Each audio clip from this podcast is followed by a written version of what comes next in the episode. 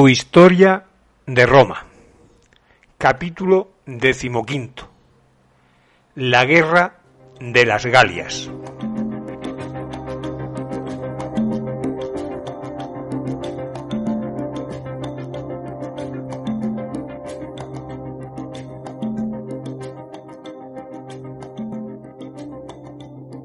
Estimados oyentes, buenos días, buenas tardes o buenas noches.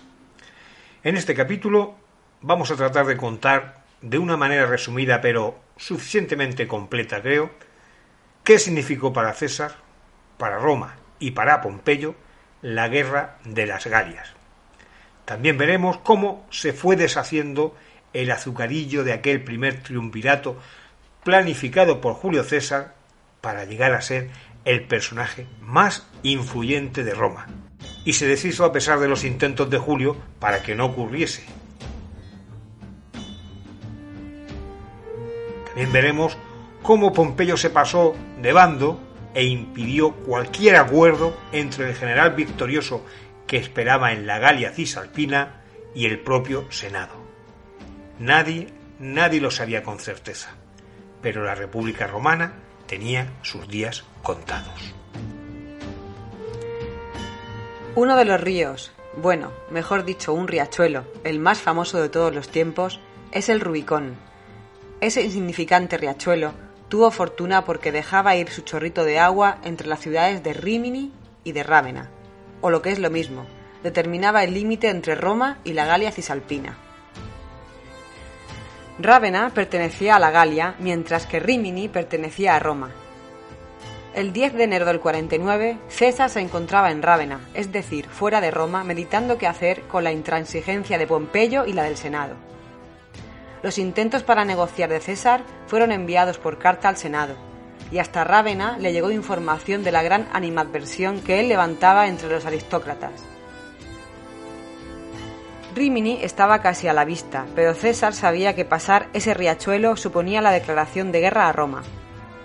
Fue una decisión difícil, pero estaban pidiendo su procesamiento por desobediencia, por reclutar legiones sin el conocimiento del Senado y con la velada acusación de querer convertirse en rey de Roma.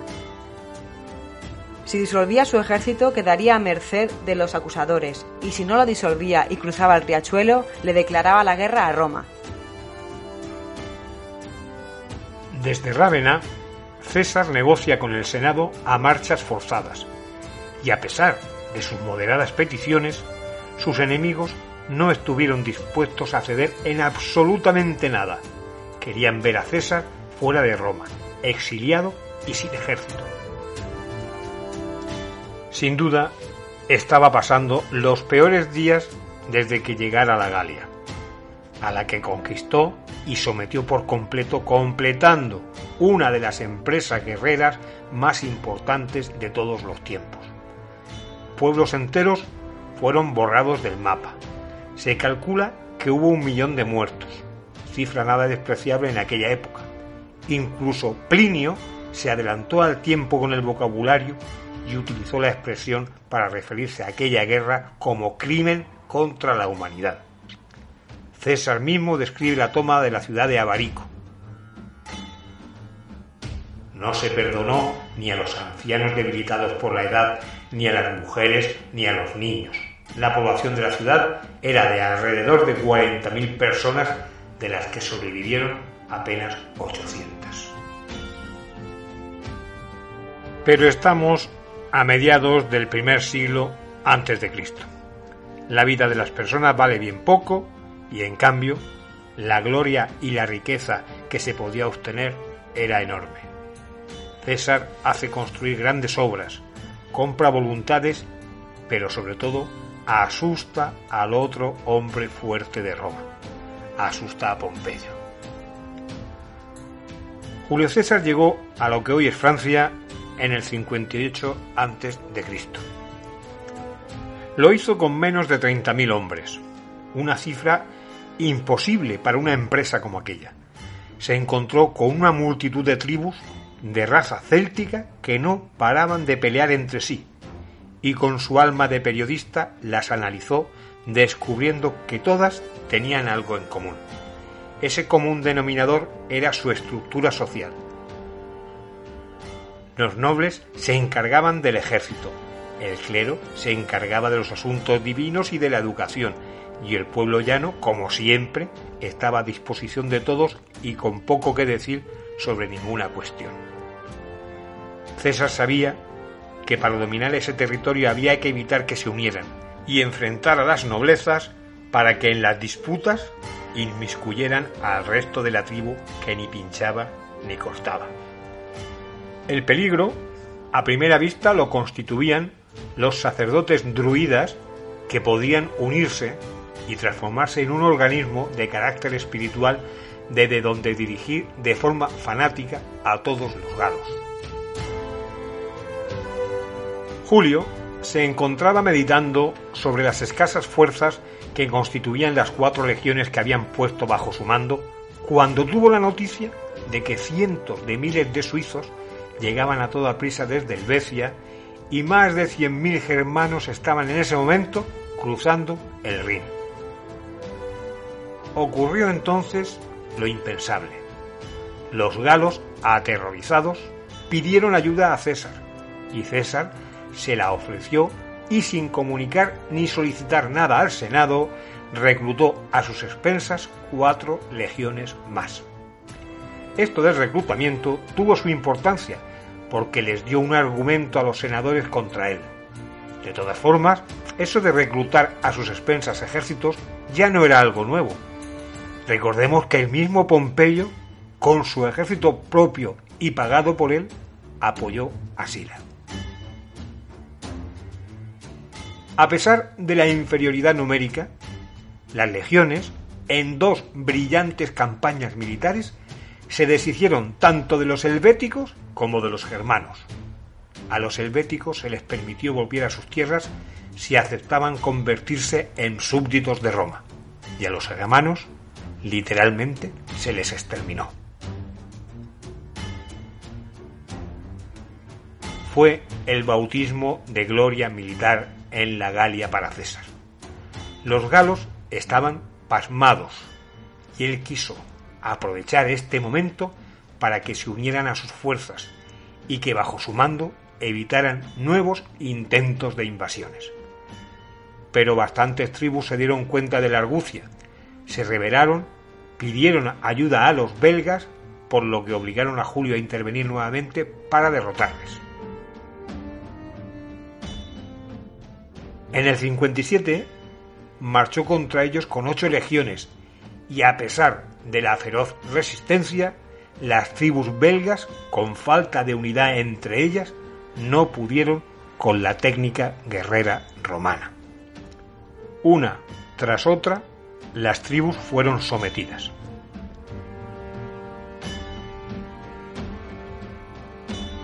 Meses después comenzó la revuelta de los britanos en las Islas Británicas y los normandos en los territorios galos de la actual Normandía. Los sublevados trataron, como se diría hoy, de internacionalizar el conflicto, porque esperaban la ayuda unos de los celtas de Britania y los otros de los germanos más allá del Rin, por lo que César tuvo que darse prisa para cortar con sus fuerzas divididas en dos el paso a los belicosos bárbaros que trataban de apoyar la revuelta. Toda la Galia fue sometida y declarada provincia romana.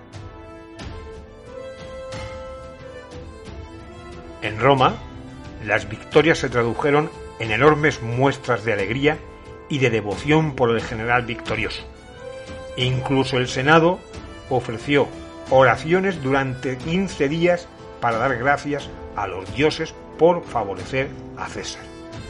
Su popularidad iba en aumento y las envidias que provocaba también. La de Pompeyo era desde luego insufrible y a Julio ya le estaban llegando los rumores de que los aristócratas no estaban muy contentos con sus triunfos. Así que preparó sus cosas y partió de nuevo hacia Roma para reunirse con Pompeyo y con Craso y consolidar de esta forma el primer triunvirato con tal de poder volver a la Galia con tranquilidad.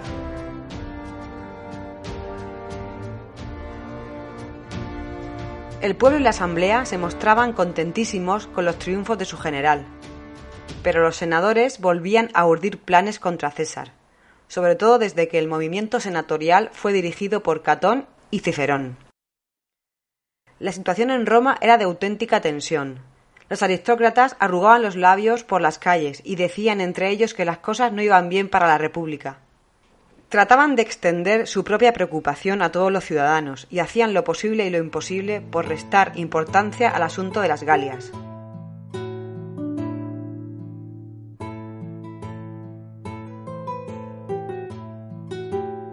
Y en ese esfuerzo por desmerecer el trabajo de César en tierras francesas, encontramos a su primera figura, a su primer representante. Encontramos a Catón.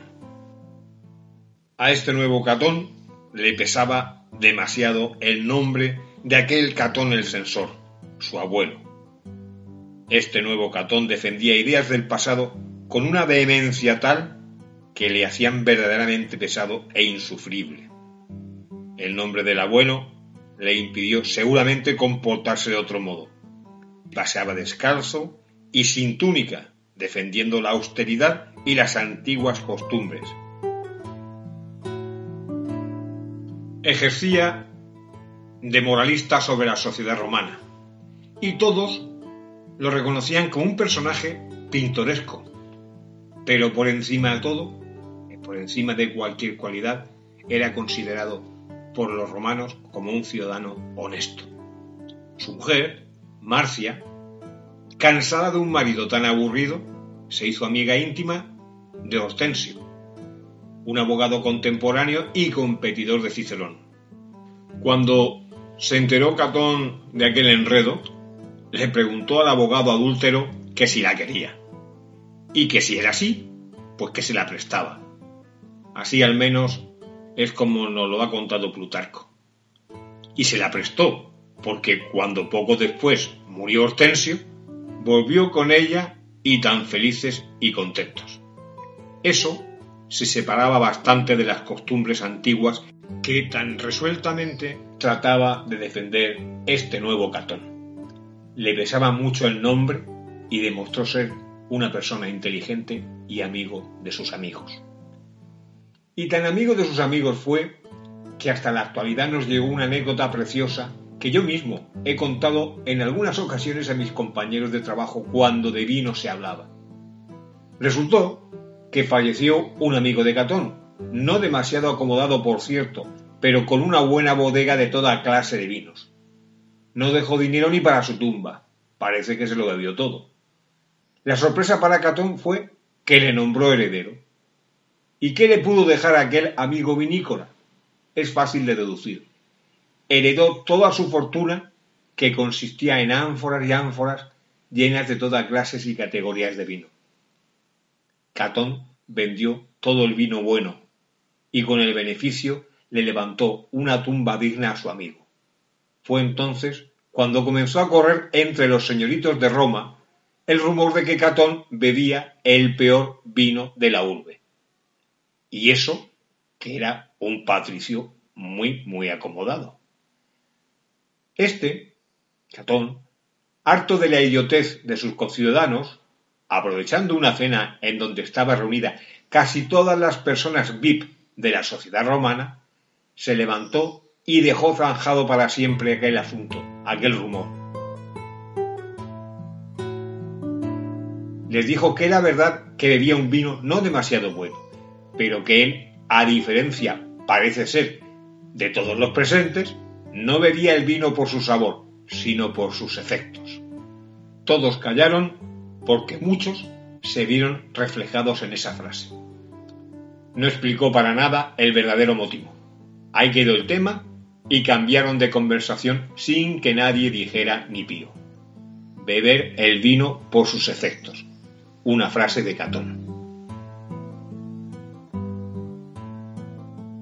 Catón ocupaba mucho lugar en la mente de César, pero también lo ocupaba Cicerón. Y estaba recordando entonces cómo se las ingenió para sacar a Cicerón de Roma con el apoyo del tribuno de la plebe, aquel tal Clodio, y su ley sobre el exilio para los que habían aplicado condena sin juicio. A su vuelta, Cicerón dio otro bandazo y se hizo abogado de los triunvirus, defendiendo su causa. Los senadores tuvieron que soportar ver cómo les defendía y conseguía que le concedieran más dinero para su empresa en las Galias. Pero esta nueva postura no duró mucho.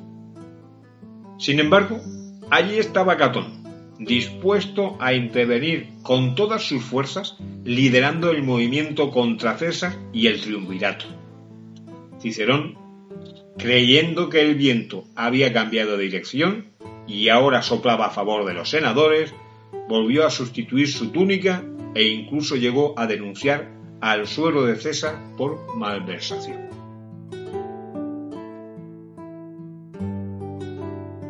César se dio cuenta entonces de que el triunvirato estaba en peligro y para intentar frenar esta situación que amenazaba los importantes acuerdos a que habían llegado en el primer triunvirato, en Luca se reunieron los triunviros y decidieron que Craso y Pompeyo se volverían a presentar al consulado, y estos, tras su triunfo, confirmarían a Julio gobernador de la Galia por otros cinco años. En virtud de la consolidación de estos acuerdos, Craso obtendría Siria y Pompeyo tendría Hispania. Una vez de vuelta Julio a Roma, debería obtener el consulado del 48. O lo que es lo mismo, entre los tres manejarían todo el ejército de Roma. Corría el verano del 56. Como ocurre hoy con las reuniones de las cumbres de estados, que son seguidas por cantidad de medios, protegidas por policías y acompañadas por cientos de personas de escalones inferiores, aquella cumbre fue seguida por más de 200 senadores, un buen puñado de funcionarios y unos 120 lictores que garantizaban la seguridad. Estas decisiones se pusieron en marcha a través de la Asamblea Popular. Pompeyo fue más listo, se quedó en la ciudad y gobernó Hispania mediante sus lugartenientes. Pero Craso sí se fue a Siria a morir allí, guerreando contra los partos, incluso sin motivos. Soñaba con emular las victorias de César y envidiaba muchísimo su gloria militar.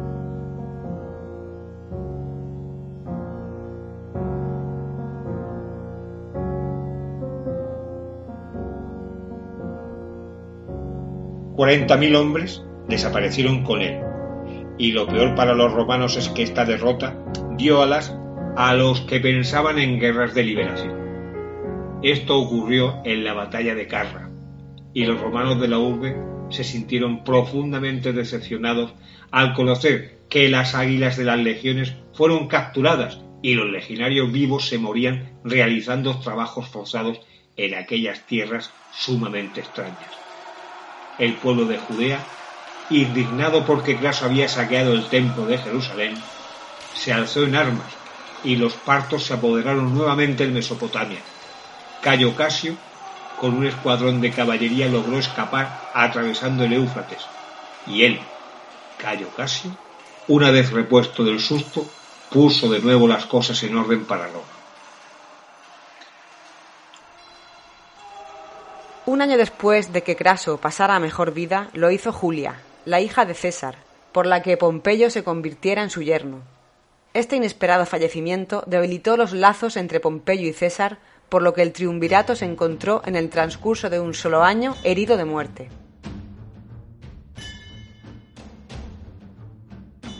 Pero antes de que Craso muriera y su cabeza apareciera en una representación teatral de una tragedia de Eurípides, a César se le acumulaba la faena en las Galias, porque los germanos y los celtas de Britania eran una amenaza permanente para los romanos. En el 55 a.C., una multitud de tribus germanas cruzaron el Rin, con sus mujeres y sus niños, y aunque, al parecer, no tenían intenciones belicosas, sino que sólo buscaban nuevas tierras para vivir, César les atacó mientras iniciaban conversaciones. Solo unos pocos escaparon volviendo a cruzar el río, Julio lo pasó también para intimidarles y mandar el mensaje de que las fronteras estaban para algo y no se debían cruzar. Bueno, y ya de paso aumentaba su gloria militar al ser el primer general romano en cruzar el Rin. Como quiera que los britanos no dejaban de ayudar a los galos, César decidió castigarles y con dos legiones desembarcó en la isla. Parece que no le fueron muy bien las cosas porque regresó inmediatamente, aunque como era costumbre de él, no olvidó. Y al año siguiente, tras construir cientos de naves y ya con cinco legiones, atravesó el Canal de la Mancha. César venció y llegó hasta Londinium.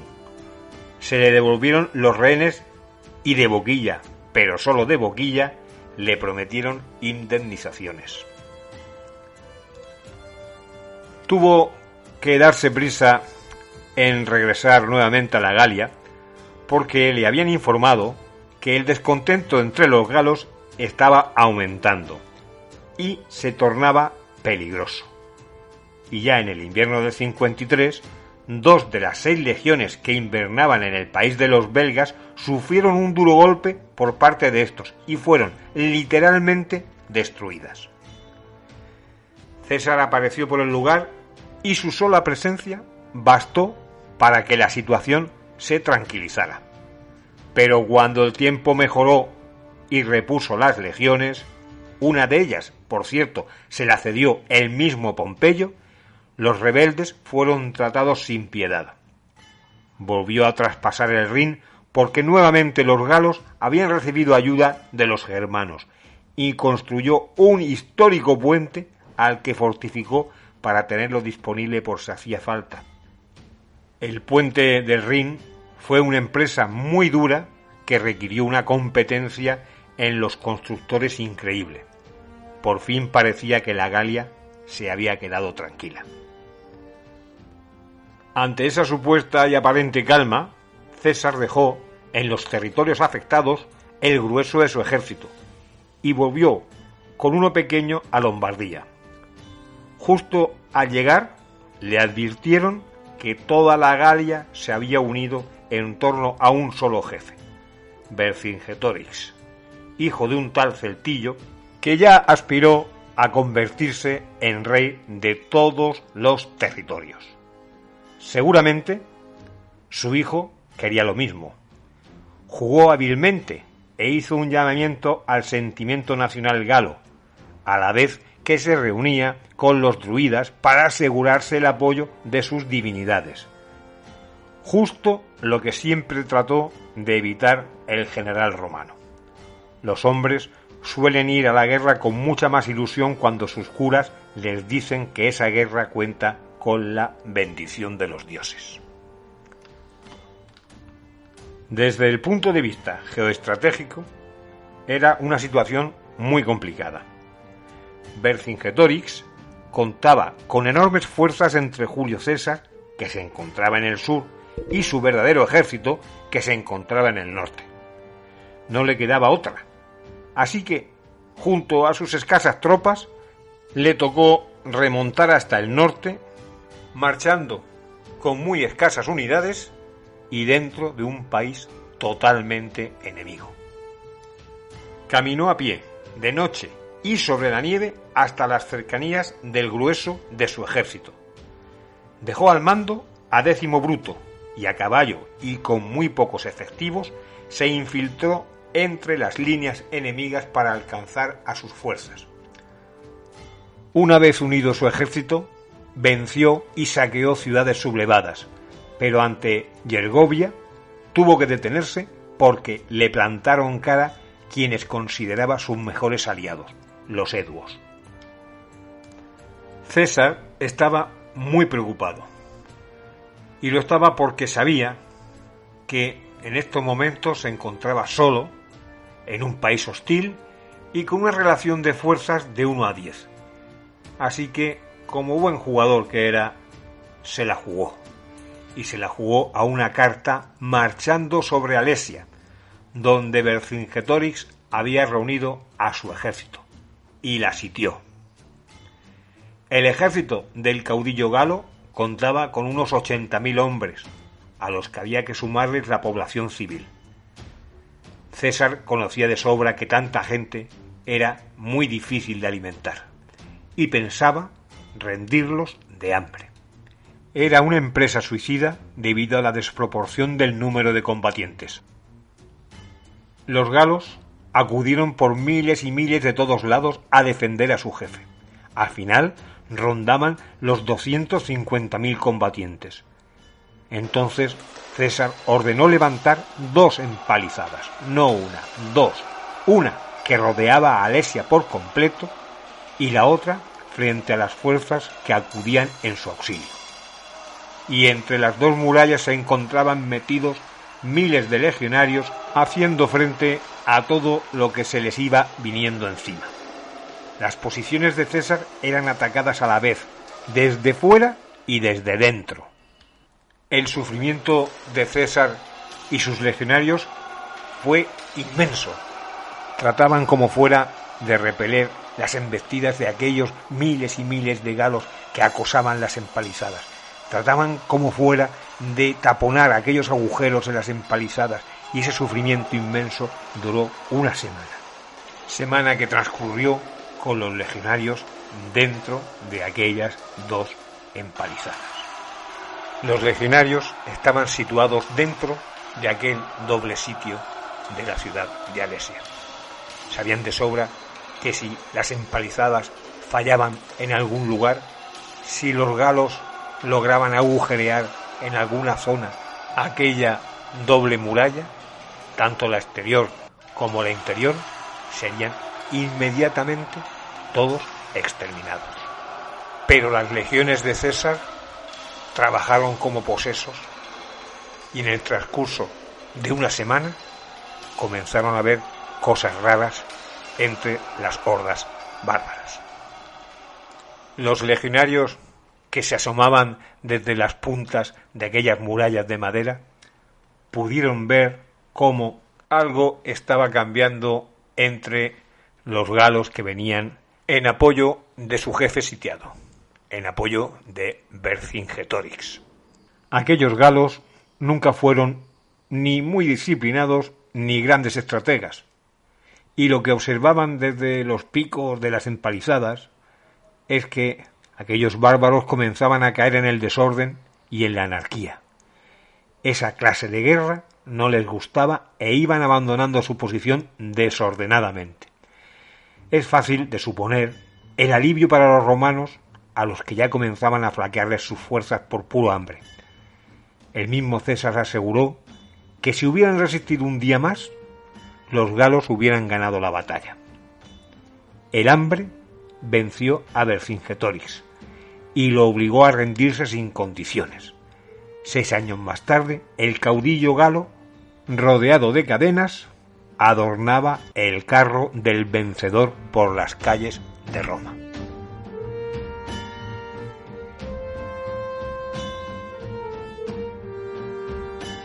Plutarco nos cuenta que en menos de diez años conquistó por asalto más de 500 ciudades, sometió a 300 tribus, combatió contra 300.000 hombres. La riqueza que aportó a Roma fue incalculable. La que consiguió el vencedor también. Grandes espectáculos cegaban a los ciudadanos romanos. Aumentaron las edificaciones y todo tipo de obras, y la influencia sobre los romanos llegó a límites nunca vistos hasta entonces.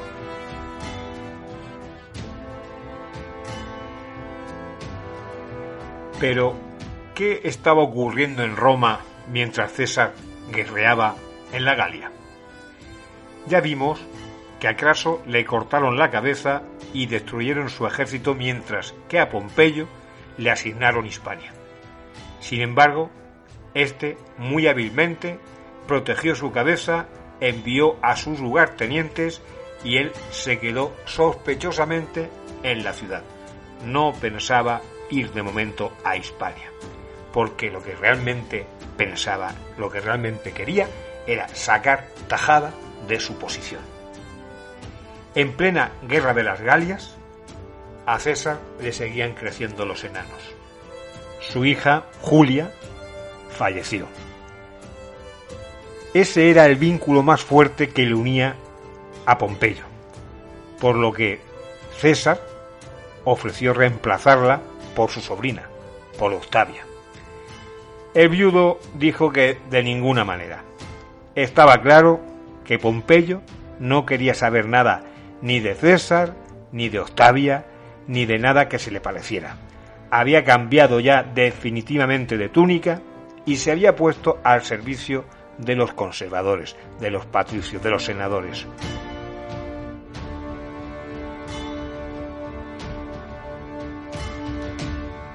El proconsulado de César acababa en el 49 y Pompeyo hizo que le aprobaran el suyo hasta tres años después. De esta forma quedaría él solo con ejército. Los desórdenes cundían en Roma. La anarquía hacía necesaria una mano fuerte, y los agentes que la propiciaban eran Clodio y Milón. Cada uno de ellos contaba con un pequeño ejército de esclavos y plebeyos para poder organizar toda clase de tropelías.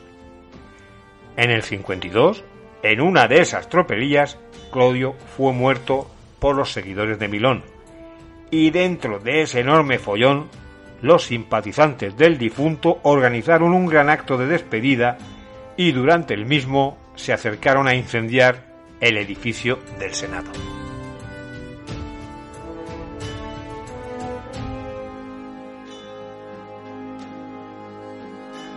Pompeyo intervino con sus soldados para controlar los desmanes y ya de paso se hizo dueño de la ciudad. Cicerón estuvo de acuerdo en aquella decisión y llamó a su nuevo jefe, al nuevo jefe de la ciudad, cónsul sin colega. Si repasamos la historia del siglo XX, veremos cómo el dictador Adolf Hitler hizo exactamente lo mismo con otro incendio muy, muy parecido. La historia de Roma es una historia actual.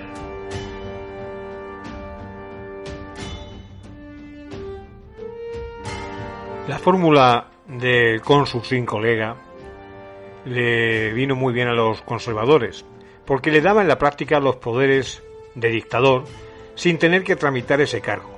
Por lo que Pompeyo no tuvo problemas para acuartelar en Roma a todo su ejército, algo verdaderamente impensable años atrás, en lo que eso era un delito muy serio, muy serio. Milón fue condenado a pesar de que fue defendido por Cicerón, pero este pudo huir a Marsella. El abogado publicó posteriormente su alegato en defensa de Milón, y cuando lo leyó, cuando pudo leerlo, exclamó, Oh Cicerón, si tú hubieses pronunciado de verdad las palabras que has escrito, yo no estaría aquí comiendo pescado. Por lo que hace dudar de que los discursos de Cicerón sean exactamente los mismos que él publicaba posteriormente.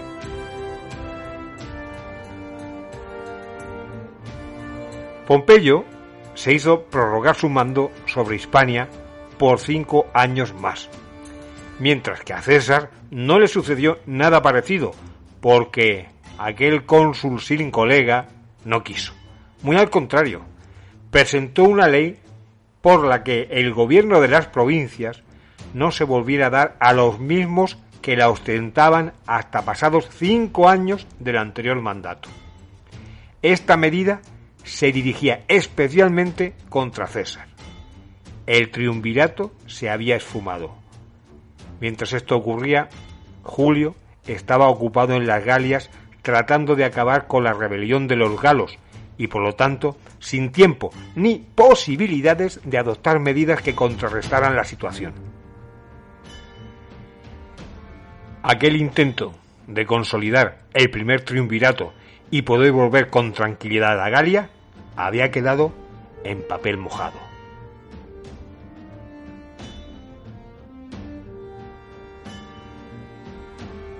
A la ruptura del triunvirato contribuyó la muerte de Julia.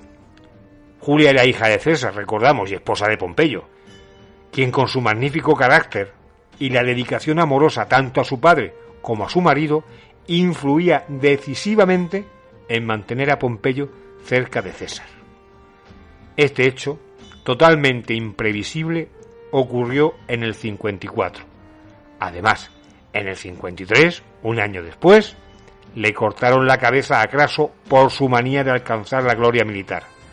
Parecía que todo se había vuelto contra Julio. Los acuerdos con César habían desaparecido.